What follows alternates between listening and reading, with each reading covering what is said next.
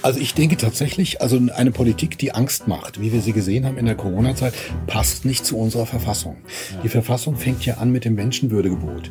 Da steckt ja ein bestimmtes Menschenbild dahinter. Und da steckt das Menschenbild dahinter, die freie, selbstbestimmte Persönlichkeit. Sagt Volker Böhme-Nessler. Cicero Gesellschaft, ein Podcast von Cicero, das Magazin für politische Kultur. Wo war eigentlich der Rechtsstaat in der Corona-Krise? Und welche Rolle spielen Experten bei der Urteilsfindung des Bundesverfassungsgerichts? Gibt es eine generelle Verschiebung in der Abwägung von Freiheit und Sicherheit? Nicht nur während der Pandemie, sondern auch etwa in der Klimarechtsprechung. Mein heutiger Gesprächsgast hat in den letzten Jahren immer wieder kritisch interveniert, wenn die Justiz Gefahr lief, dem Bürger mit seinen in der Verfassung zugesicherten Freiheits- und Abwehrrechten gegenüber dem Staat zu vergessen. Es ist der Jurist und Professor für öffentliches Recht Volker Böhme-Nessler. 1962 in Ludwigsburg geboren, studierte Böhme-Nessler zunächst Rechtswissenschaft und Politik in Berlin und Heidelberg und promovierte 1993 zur Europäisierung des deutschen Rechts. Danach arbeitete er zunächst als Rechtsanwalt und habilitierte sich 2008 zu Fragen des Rechts in der digitalisierten Welt. Heute lehrt Volker Böhme-Nessler öffentliches Recht sowie Medien- und Telekommunikationsrecht an der Karl von Ossietzky Universität in Oldenburg. Herr Böhme-Nessler, Sie haben vor einigen Wochen auf Cicero Online einen Artikel geschrieben, der hieß Wo war der Rechtsstaat in der Corona-Krise? Was Sie darin bemängeln, war die Tatsache, dass während der Pandemie die Gerichte und da eben besonders das Verfassungsgericht und die Verwaltungsgerichte fast immer für den Staat und allenfalls in Ausnahmefällen für die Freiheit entschieden haben. Wie würden Sie sich das im Nachhinein, wenn wir denn jetzt mal davon ausgehen, dass diese Krise doch irgendwo bewältigt ist, wie, wie erklären Sie sich das als Jurist? Das ist eine schwierige Frage. Vielleicht kann man die sogar gar nicht speziell als Jurist sich erklären. Vielleicht braucht man da auch tatsächlich mehr Psychologie äh, äh, oder die, vielleicht braucht man da auch die Grenze zwischen Recht und Psychologie. Ähm, es ist tatsächlich, glaube ich, so, wir haben ja eigentlich den Rechtsstaat. Und der Rechtsstaat ist nicht zweckfrei, der hat ein bestimmtes Ziel. Der Rechtsstaat soll die Freiheit der Bürger schützen. Es geht beim Rechtsstaat darum, äh, dass die Willkür des Staates eingeschränkt wird. Der Staat darf nicht machen, was er will, sondern im Rechtsstaat darf er nur das machen, was ihm die Verfassung erlaubt. Und das wird kontrolliert von unabhängigen Gerichten. Wenn das alles funktioniert, dann haben wir einen Rechtsstaat, der die Freiheit der Bürger schützt. Dazu brauchen wir aber unabhängige Gerichte, die sich nicht einschüchtern lassen, die keine Angst haben, die ihre Aufgabe wahrnehmen und die Freiheit und die Verfassung schützen. Und das habe ich vermisst. Das hat tatsächlich, wenn ich das richtig überblicke, kaum funktioniert. Die Gerichte haben praktisch alle staatlichen Maßnahmen, und das waren ja harte Maßnahmen, das waren harte Eingriffe in die Freiheit, wie wir sie eigentlich in der Geschichte der Bundesrepublik vorher noch nicht hatten. Es wurden Grundrechte, Freiheitsgrundrechte von Millionen von Menschen Menschen längere Zeit eingeschränkt. Wir hatten mehrere Lockdowns. Und Lockdown, das, das fangen wir inzwischen schon an zu vergessen, aber Lockdown heißt ja, dass in Existenzen eingegriffen wird, wenn wir an Restaurants und so weiter denken, äh, dass Schulen geschlossen werden, dass also alle möglichen Freiheitsrechte äh, eingeschränkt werden. Und dagegen ist natürlich auch geklagt worden. Das ist ja, bei uns im Rechtsstaat soll das ja auch so sein. Da kann man gegen alle möglichen staatlichen Maßnahmen klagen. Das ist so die Idee dahinter. Der Punkt ist aber tatsächlich, praktisch keine Klage hat Erfolg gehabt. Und das ist schon erstaunlich bei so vielen und so tiefgreifenden Maßnahmen. Mhm. Und der Punkt ist tatsächlich, das fängt auch oben an. Die Rechtsprechung wird auch geprägt eben ganz stark vom allerobersten Gericht, nämlich vom Bundesverfassungsgericht. Äh, und das Bundesverfassungsgericht hat von Anfang an die Linie vertreten, wir unterstützen die Regierung. Es geht, es ist eine Krise, es geht um Leben und Tod. Wir unterstützen jetzt die Regierung. Ähm, äh, und das ist aber nicht die Aufgabe des Bundesverfassungsgerichts. Die Aufgabe des Bundesverfassungsgerichts ist, die Verfassung und die Freiheit zu schützen mhm. und der Regierung dann eher in den Arm zu fallen, wenn es sein muss. Mhm. Und das haben die tatsächlich nicht gemacht. Und das prägt dann natürlich auch den Rest der Rechtsprechung. Wenn die allerobersten Richterinnen und Richter äh, sozusagen immer grünes Licht geben für die Maßnahmen der Regierung, dann fühlen sich die unteren Instanzen eben auch in diese Richtung gedrängt oder ermutigt oder ähnliches. Ja, also wenn die obersten Richterinnen und Richter, ja, wie soll ich sagen, es geht auch schon um Angst oder es geht auch um Anpassung, wenn die nicht genug Zivilcourage haben, äh, sich in dieser Stresssituation der Regierung entgegenzustellen. Mhm. Dann kann man das vom kleinen Amtsrichter, von der kleinen Amtsrichterin erst recht nicht erwarten. Also da ist, glaube ich, der Punkt, die, die Gerichte haben vergessen, was ihre Aufgabe ist während Corona. Ihre Aufgabe war nicht, die Regierung zu stützen um jeden Preis, sondern ihre Aufgabe ist, die Rechte und Freiheiten der Bürger zu schützen. Mhm. Gerade gegen die übergriffige Regierung. Ich finde, wenn ich da mal gerade einhaken darf, die Angst ist ja durchaus etwas, was man nachvollziehen kann.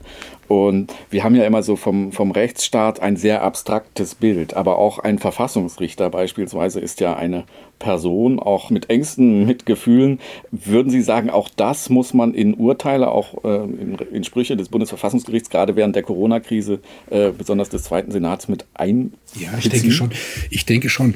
Ähm, das ist das, was wir eigentlich so, oder vor allen Dingen auch wir Juristen in der Theorie nicht machen. Wir denken ja, das Gericht ist ein anonymer Spruchkörper.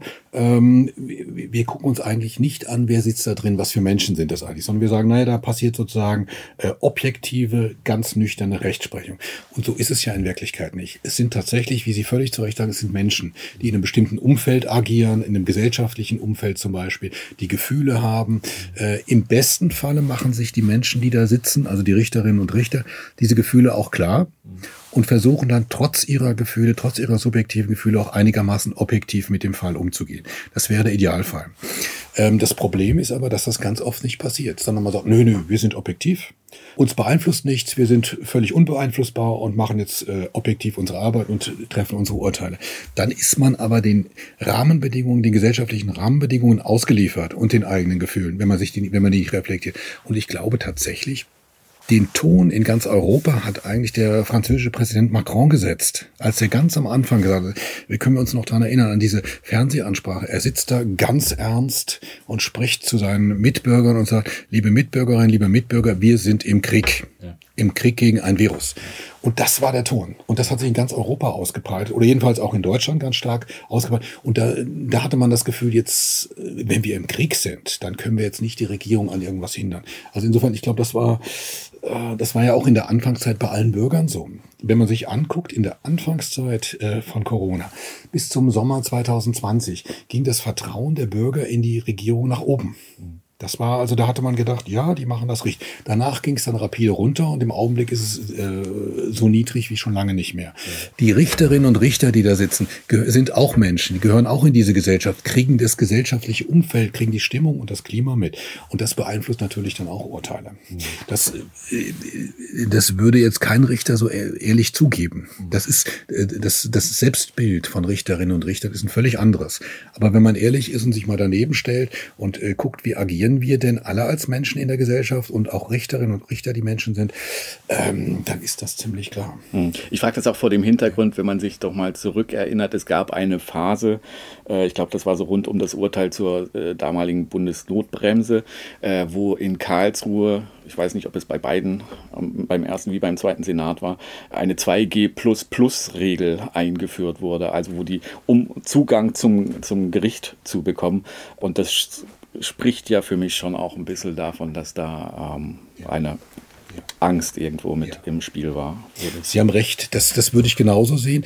Ähm, es war auch übrigens rechtsstaatlich problematisch, weil man ja den Zugang zum Gericht einschränkt durch diese Regeln. Es ist jetzt eine Kleinigkeit im gesamten Bereich des, der, Corona-Maßnahmen, aber eine kleine, aber feine Entscheidung war, war das, weil äh, das Gericht sagt, nö, nö, nö, ich mache es schwierig, dass ihr zu mir kommt, äh, ihr müsst eben bestimmte Voraussetzungen erfüllen und wer die Voraussetzungen nicht erfüllt, der darf nicht zum Gericht. Das ist ein Gedanke, der dem Rechtsstaat eigentlich völlig fremd ist. Mhm. Rechtsstaat heißt, jeder hat Zugang zum Gericht. Mhm.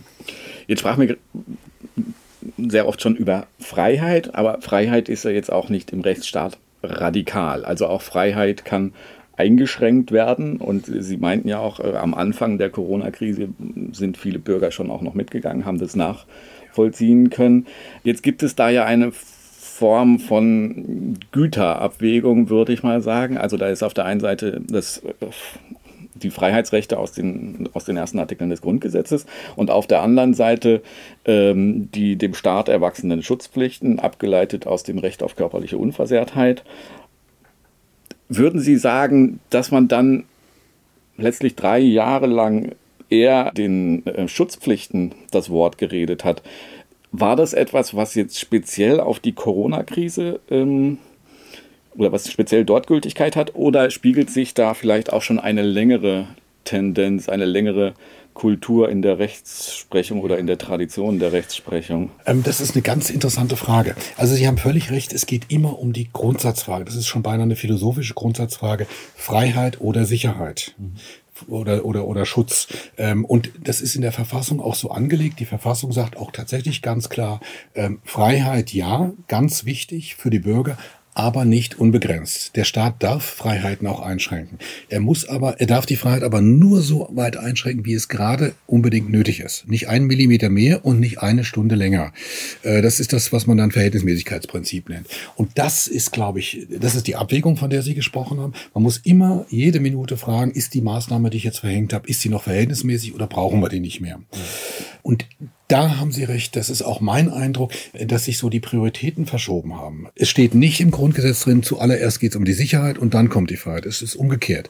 Und das, das ist, glaube ich, tatsächlich bei uns in den letzten Jahren hat sich das äh, auch verschoben. Ich glaube, das hängt auch damit zusammen, jetzt sind wir wieder ein bisschen bei der Psychologie, es hängt auch damit zusammen, dass wir in immer unsichereren Zeiten leben, dass es schwierig ist, dass die Zukunft nicht mehr so klar und hell ist, wie sie vielleicht vor 15 Jahren noch gewesen ist, dass man das wird immer, es läuft alles sehr gut, ähm, es wird alles noch besser und wir haben eine schöne Zukunft vor uns und so weiter. Das ist in dieses Gefühl ist eben auch weg und es geht auch ganz stark um, um Zukunftsängste, es geht auch um Abstiegsängste. Bestimmte Bevölkerungsgruppen haben auch Abstiegs, Abstiegsängste.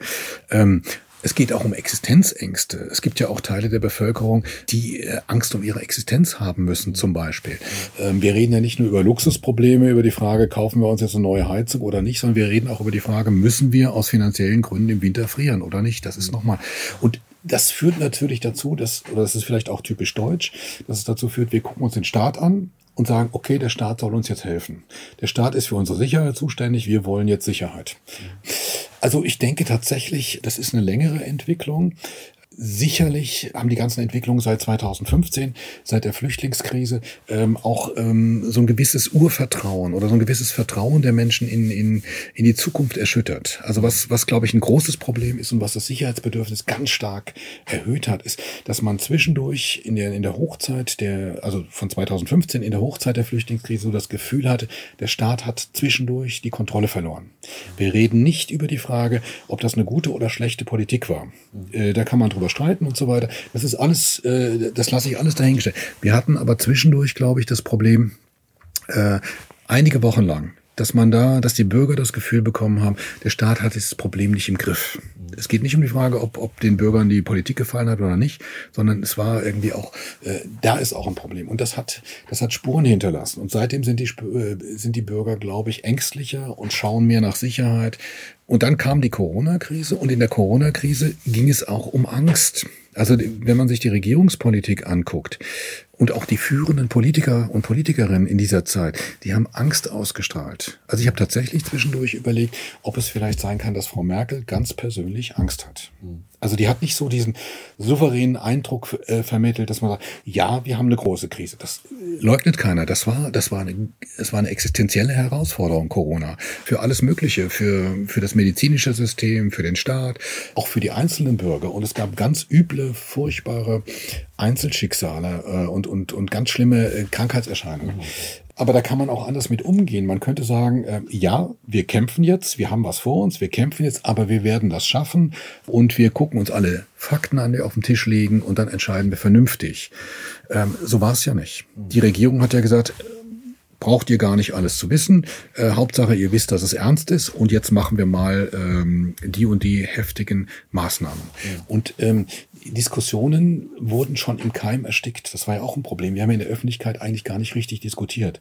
Wer in bestimmten Hochzeiten der Corona-Pandemie es gewagt hätte, die, die Regierungsmaßnahmen äh, zu kritisieren, dem wurde ja nicht nur argumentativ widersprochen, sondern der wurde ja als Person äh, fertig gemacht, eigentlich. Das war das, das ist ja das Problem. Wir haben da auch spätestens in der Corona-Krise, aber ich denke tatsächlich auch früher schon, äh, wir haben die Fähigkeit verloren, die grundlegende Fähigkeit in der Demokratie, nämlich sachlich mit anderen Meinungen und Ansichten und Problemlösungen umzugehen. Das machen wir gar nicht mehr. Wenn einer eine Meinung äußert, die uns nicht passt, dann wird er in die Ecke gestellt, persönlich. Nein, es wird sofort persönlich. Es geht gar nicht mehr um Argumente. Und das ist für eine Demokratie ein ganz, ganz großes Problem. Hm. Auch das zeigt sich ja in anderen Krisen. Aber ich möchte nochmal auf dieses Ausbalancieren ähm, Freiheit, Sicherheit kurz zurückkommen. Ich fand es interessant, dass Sie das vor dem Horizont der Zukunft argumentieren. Also Ihr Argument ist ja, also warum es, es, diesen Wechsel scheinbar gibt oder diesen Trend, dass man immer mehr die Sicherheit betont, sind diese unsicheren Zeiten und ähm, auch die ökologische Krise beispielsweise und äh, es gibt immer mehr Dystopien, die wir äh, quasi an den Horizont malen. Mein Eindruck war zunächst eigentlich ein anderer, dass man das vor dem Horizont der Vergangenheit vielleicht einmal argumentieren muss. Uns fehlt immer mehr das Wissen der Mütter und Väter des Grundgesetzes, dass der Leviathan, um diesen Begriff von Hobbes mal zu nutzen, dass der eben nicht der nette, smarte Staat ist, wie wir ihn äh, zum Glück seit 1949 kennen, sondern dass der Leviathan, und so ist er ja auch bei Hobbes irgendwo angedacht, etwas ist, was eigentlich gegen den Bürger zunächst, äh, was grausam ist, was, was seine Macht äh, unbedingt durchsetzen will und daher ja dann der Gedanke der Abwehrrechte. Und kann es nicht vielleicht sein, dass wir in gewisser Weise ein sehr naives Vertrauen entwickelt haben gegenüber dem Staat? Ja, das stimmt, da stimme ich Ihnen zu. Das eine schließt das andere nicht aus. Die Zukunftsangst schließt ja nicht aus, äh, ähm, ähm dass man auch irgendwie vergessen hat, wie schlimm der Staat sein kann. Und Sie haben völlig recht, dass Sie auf die Mütter und Väter des Grundgesetzes verweisen. Das Grundgesetz ist ja entstanden ein paar Jahre nach der Nazi-Diktatur. Und da hatte man noch den Staat vor Augen, wie, der, wie er übler und schlimmer und grausamer und menschenverachtender nicht sein kann. Und da hat man sozusagen, das Grundgesetz ist auch, wenn man es, man kann das Grundgesetz auch lesen, vor allen Dingen auch die Freiheitsgrundrechte, vor allen Dingen auch die Menschenwürdegarantie ganz am Anfang des Grundgesetzes, als Antwort auf die Nazi-Gräuel. Und da war das eben noch ganz frisch. Und das ist tatsächlich so, irgendwann fing es ja an, dass der Staat dann sich auch ganz stark zum Sozialstaat entwickelt hat, der auch den Alltag und die, äh, also in den 70ern würde ich mal sagen, so äh, ab Anfang der 70er, das hat spätestens, das hat dann auch das Verhältnis zum Staat äh, verändert. Dann war es nämlich der nette Staat, der einem hilft, das Leben zu verbessern und so weiter. Und dann hat man den Staat tatsächlich nicht mehr wahrgenommen als etwas Gefährliches, als etwas potenziell Freiheitsbedrohendes. Das ist ja jetzt heute auch noch so, wenn Sie sich jetzt hinstellen würden und sagen, ja, der Staat, also wenn Sie jetzt von Leviathan sprechen und Thomas Hobbes sprechen, wenn Sie das jemand Jüngerem erklären wollen, der versteht gar nicht, was Sie meinen. Wobei ich glaube, dass das seit der Corona-Krise dann doch sich noch ein bisschen geändert hat. Da haben wir ja dann auch ein bisschen gemerkt, wie hart der Staat sein kann. Wir hatten es ja dann, wir hatten Ausgangssperren, wir hatten, also in, in, im Lockdown, wir hatten Polizei, die patrouilliert. Mhm. Ähm, das war ja was, was wir auch nicht kannten. Da war dann plötzlich, ähm, da war dann als ob die Maske kurz verrutscht. Da hat man dann kurz gesehen, wie der Staat sein kann, wenn es drauf ankommt oder wie er, wenn er das will. Und da hätte man dann eben äh, diese Freiheitsrechte aus der Verfassung gebraucht und jemand, der die verteidigt, zum Beispiel die Verfassungsrichter. Mhm. Also da hat man ganz kurz gesehen, äh, das erste Mal auch wieder nach ganz langer Zeit, wie der Staat sein kann. Mhm. Der Staat kann ja nicht nur, also jetzt klassisch äh, im, im, Naturzustand, äh, der kann ja nicht nur körperlich grausam sein, sondern der kann ja auch psychisch grausam sein. Und diese, welche, welche Wirkmacht das hat, das wissen wir spätestens äh, eigentlich seit, ja, seit der Psychoanalyse, seit Sigmund Freud, auch wie man das bewusst einsetzen kann. Und der Staat hat ja bewusst, äh, also das kann man ja auch mittlerweile in, in vielen Dokumenten nachlesen, bewusst Angst erzeugt, zum Teil, gerade am Anfang. Wie verhält sich das zu einem modernen Rechtsstaat? Also, ähm, Sie haben recht, es gibt ja unter anderem dieses äh, offiziöse, ganz böse Papier aus dem Bundesinnenministerium, in dem man richtig sagt, man muss den Leuten auch, in dem Experten sozusagen zusammengerufen werden vom Innenministerium und dann sagen, wie kann man denn jetzt äh, in der Krise die Menschen steuern? Und dann sagen die, ja, man kann zum Beispiel die tiefe Angst des Menschen vor dem Ersticken ansprechen. Und das war, hat, ist ja dann hinterher passiert. Da haben wir, ja, Corona-Opfer müssen ähm, künstlich beatmet werden. Und dann hat man Bilder gesehen, dann lagen da so lange Reihen von, oder ein Krankenbett neben dem anderen und die Leute hatten alle ein Beatmungsgerät, äh, lagen auf dem Bauch, hatten aber ein, Berat ein Beatmungsgerät in der Lunge und so weiter. Ähm, man könnte ja sagen, das Recht ist einerseits dafür da, Politik in dem Fall jetzt zu normieren, aber in gewisser Weise ja auch zu rationalisieren. Und jetzt kommt da diese immense Macht von Emotionen plötzlich ja. herein. Ähm, das ist ja etwas, was wir diesem abstrakten Staatsgebilde zunächst erstmal gar nicht zuschreiben wollen. Genau. Also ich denke tatsächlich, also eine Politik, die Angst macht, wie wir sie gesehen haben in der Corona-Zeit, passt nicht zu unserer Verfassung. Ja. Die Verfassung fängt ja an mit dem Menschenwürdegebot. Da steckt ja ein bestimmtes Menschenbild dahinter. Und da steckt das Menschenbild dahinter, die freie, selbstbestimmte Persönlichkeit. Und, der, und dann haben wir noch die Idee der Demokratie. Das heißt, freie, selbstbestimmte Persönlichkeiten reden untereinander, kommunizieren untereinander und treffen dann gemeinsam Entscheidungen und schließen Kompromisse. Dazu passt nicht eine Regierung, und dazu müssen alle Fakten und Informationen auf den Tisch. Dazu passt nicht eine Regierung, die sagt, ich sag euch gar nicht alles, ich mache euch Angst und dann werdet ihr, dann folgt ihr mir einfach und das ist in Ordnung dann auch so. Also diese, diese Politik oder Angst machen passt nicht zum Grundgesetz. Äh, das verstößt nach meiner Einschätzung äh, auch gegen diese Idee der Menschenwürde. Weil Angst machen heißt ja auch, ich manipuliere in ganz starkem Maße. Das ist auch das Nudging, von dem Sie gesprochen haben. Wenn man das Böse sieht, dann ist Nudging nichts anderes als manipulieren. Ja. Und das geht in der Demokratie nicht und schon gar nicht in der Demokratie, die eine Verfassung hat, die anfängt mit dem Satz, die Würde des Menschen ist unantastbar. Punkt. Und fertig. Das ist der wichtigste Satz im ganzen deutschen Recht. Und wenn man dann anfängt, ich mache dir ein bisschen Angst, äh, dann wirst du mir schon folgen, dann gibt's keinen Widerstand und keine Kritik und keinen Widerspruch, dann akzeptiere ich das nicht, dass jemand äh, eine selbstbestimmte Persönlichkeit ist und nicht ein Objekt, mit dem ich was machen kann, was ich will. Also Langrede, kurzer Sinn, tatsächlich, also diese Angstpolitik, die gemacht worden ist, Corona-Zeit und die möglicherweise auch wieder bei anderen Themen gemacht wird, die entspricht nicht dem Grundgesetz. Punkt. Hm. Jetzt hat ja das Bundesverfassungsgericht äh, in den letzten drei Jahren nicht nur immer wieder gegen, das, gegen die Freiheit gestimmt, sondern eigentlich ist im Vorfeld ja schon etwas passiert, dass nämlich viele Klagen erst gar nicht angenommen worden sind. Jetzt kann man natürlich in dem Fall sagen, wo es wirklich um mögliche Grundrechtsbeschneidung geht, das ist besonders tragisch. Aber trotzdem möchte ich da mal kurz einwerfen oder die Frage stellen, ist es nicht eigentlich normal, dass, dass eine Klage nicht angenommen wird beim Bundesverfassungsgericht, schon aus formalen Gründen nicht? Ähm, ja, äh, natürlich, Sie haben recht. Die allerwenigsten äh, Verfassungsbeschwerden haben Erfolg. Und die aller, aller, allermeisten Verfassungsbeschwerden werden tatsächlich gar nicht erst angenommen. Da sagt das Bundesverfassungsgericht, äh, darüber entscheide ich gar nicht und fertig. Ähm, das ist richtig. Aber das Problem ist, ähm, ich, ich sage auch gar nicht, dass ich, ich sage ja auch nicht, dass alle Klagen, äh, äh, alle Aktionen, die vor dem Bundesverfassungsgericht gestartet worden sind, äh, juristisch alle richtig waren und alle, dass das Verfassungsgericht allen Klagen hätte stattgeben müssen. Das Problem war nur, äh, die Richter hätten das machen können, was sie sonst immer machen. Sie suchen sich bestimmte Verfassungsbeschwerden oder bestimmte Fälle raus und die Fälle entscheiden sie dann. Und damit setzen sie dann auch Signale. Wobei es ist ja so, Sie haben es ja eigentlich gemacht durch dieses Urteil zur Bundesnotbremse Ende 2020 zum Beispiel. Da haben Sie ein Signal gesetzt, nämlich die harten Maßnahmen der Regierung sind in Ordnung. Da hätte man äh, sich vielleicht aber gewünscht, dass Sie rote Linien ziehen, dass Sie sagen, okay, der Staat ist in der Krise, er muss jetzt handeln und es müssen auch manchmal Freiheiten zurücktreten, völlig zu Recht, finde ich. Aber es gibt rote Linien, die dürfen nicht überschritten werden. Das hätte man machen können. Also die, die Richter haben letztlich äh, das gemacht, was sie immer machen. Äh, nämlich sich auf bestimmte wenige äh, äh Klagen, Verfassungsbeschwerden äh, konzentriert. Mhm. Aber damit hätten sie auch was anderes machen können. Mhm.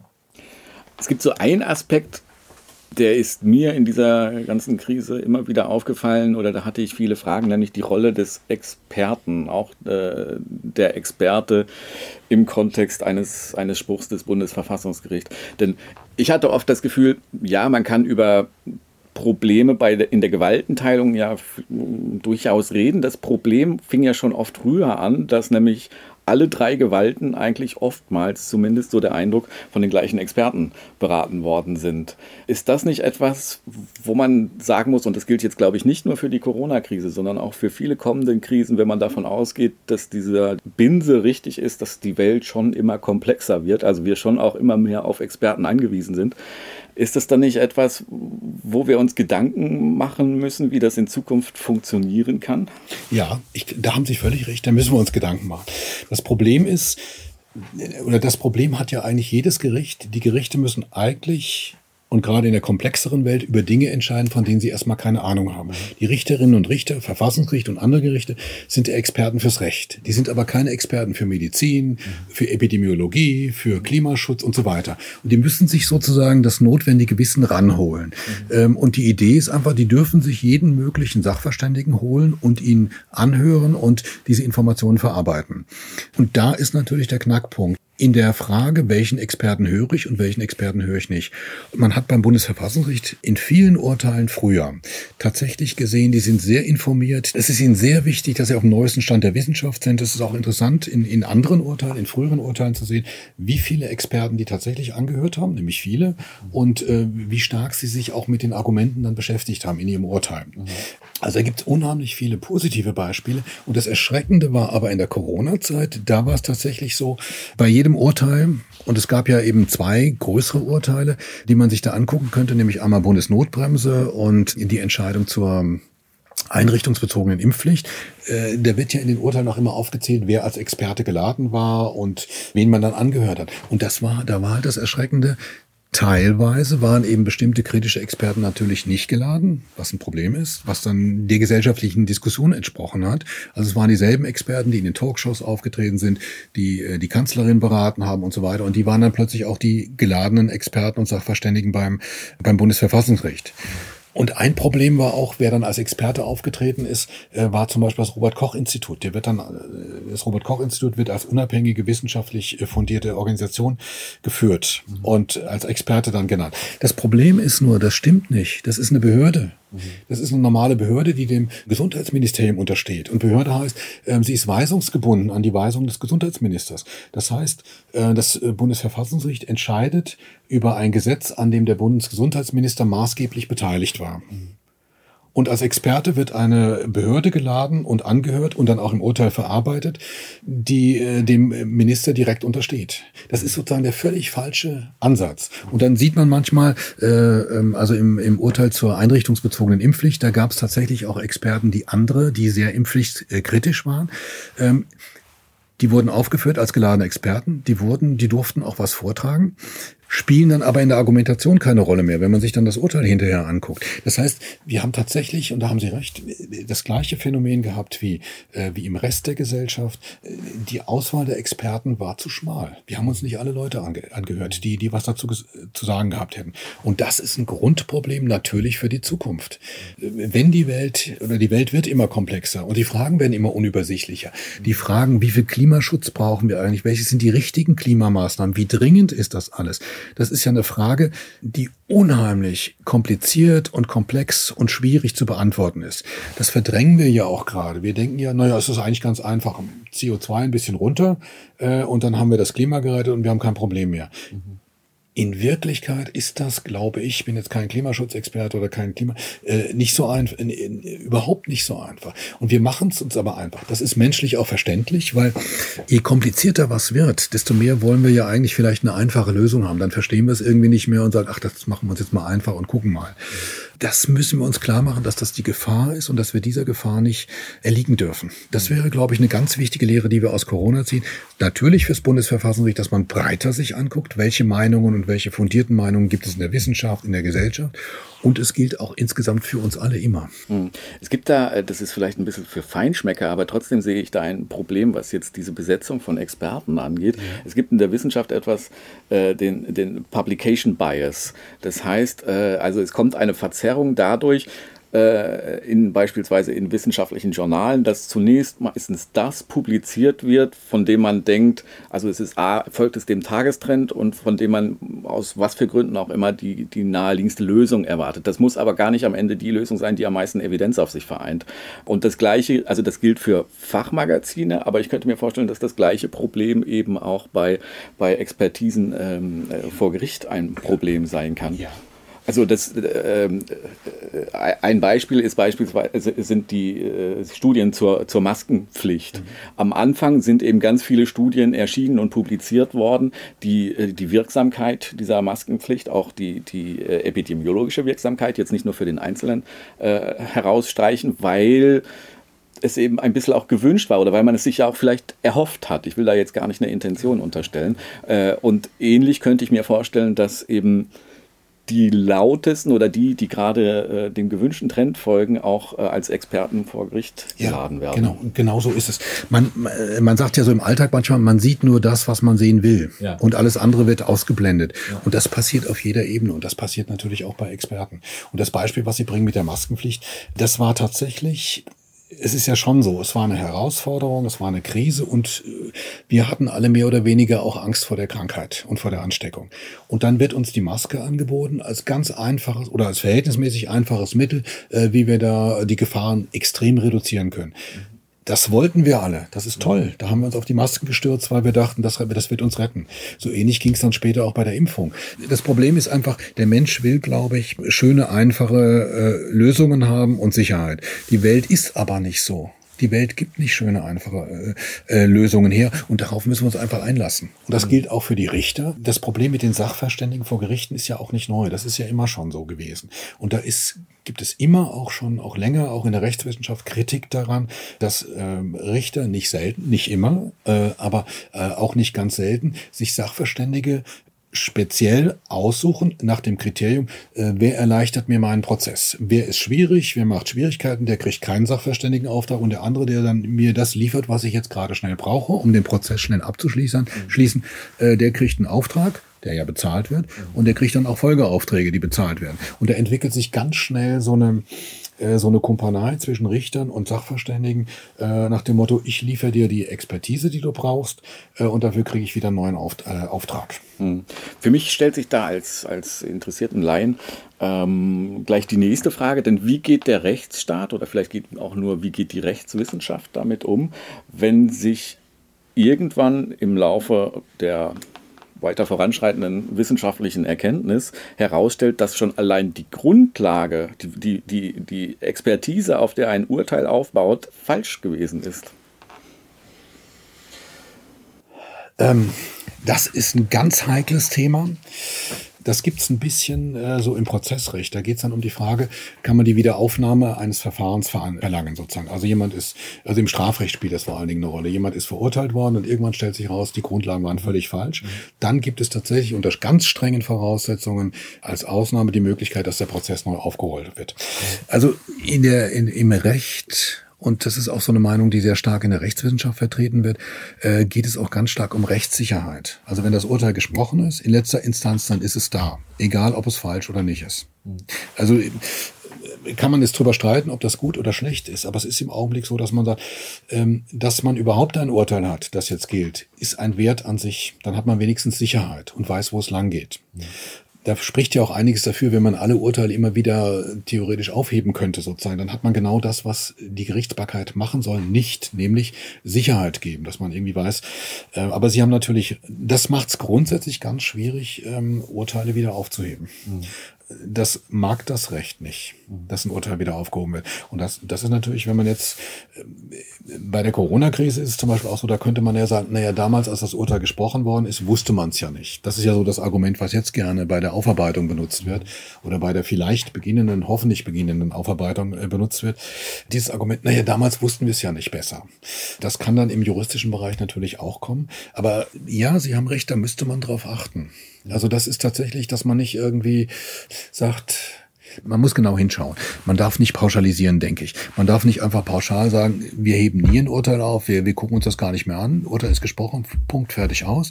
Kann aber, glaube ich, auch nicht dahin gehen äh, und sagen, wir heben alles Urt jedes Urteil, das ein bisschen, bei dem der Richter irgendwie vielleicht was falsch gesehen hat, weil er einen falschen Experten gefragt hat oder sonst was, ähm, heben wir gleich wieder auf. Dann hätten wir Chaos in der Rechtsprechung. Man muss da, glaube ich, eine richtige äh, Balance kriegen. Hm.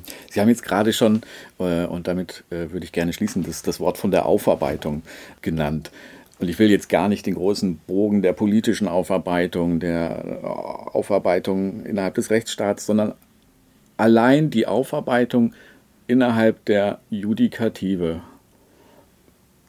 wird da noch irgendetwas kommen? Kann man da etwas erwarten? Wie sind da die Diskussionen innerhalb des Kollegenkreises? Also um es ganz klar zu sagen, es gibt praktisch fast noch keine äh, Diskussion in diese Richtung. Also innerhalb äh, meiner Kolleginnen und Kollegen und auch in der Justiz nicht. Die Justiz ist nicht so eine äh, gesellschaftliche Institution, die sich zuständig fühlt für Aufarbeitung. Justiz macht einfach weiter. Äh, und dann gibt es meinetwegen andere Gesetze, andere Hintergründe, dann machen die auf diesem, auf dieser Grundlage weiter. Es gibt natürlich auch kritische Juristinnen und Juristen. Es gibt auch in der Anwaltschaft einige, die sehr mutig und sehr laut und schon immer bestimmte Urteile kritisieren oder besti äh, bestimmte Herangehensweisen der Justiz kritisieren. Die sind aber schon in der Minderheit. Justiz an sich ist die gesellschaftliche Institution, die verhältnismäßig unerschütterlich und unerschüttert weiter, weitergeht. Mhm. Äh, also Aufarbeitung ist nicht die Stärke der Justiz. Was wir übrigens auch, um jetzt mal nochmal einen anderen Vergleich zu ziehen, Justiz ist einer der Bereiche, in der die Nazi-Vergangenheit verhältnismäßig wenig aufgearbeitet worden ist und sehr spät auch. Mhm. Es ist zum Beispiel auch praktisch kein Richter wegen irgendwelcher Nazi-Urteile äh, später dann in der demokratischen Bundesrepublik verurteilt worden, zum Beispiel. Also die Aufarbeitung muss aus anderen Stellen der Gesellschaft Gesellschaft kommen, glaube ich. Hm. Die Justiz macht einfach weiter. Ich hoffe, dass wir wenigstens kleine äh, Gedanken setzen konnten, damit es vielleicht nicht einfach so weitergeht oder einfach so unreflektiert weitergeht, wie vieles hier passiert ist. Herr Böhme-Nessler, ich bedanke mich ganz herzlich für das Gespräch. Ich danke Ihnen. Nachhören kann man diesen Podcast wie immer auf cicero.de und überall dort, wo es Podcasts gibt. Cicero Gesellschaft, ein Podcast von Cicero, das Magazin für politische Kultur.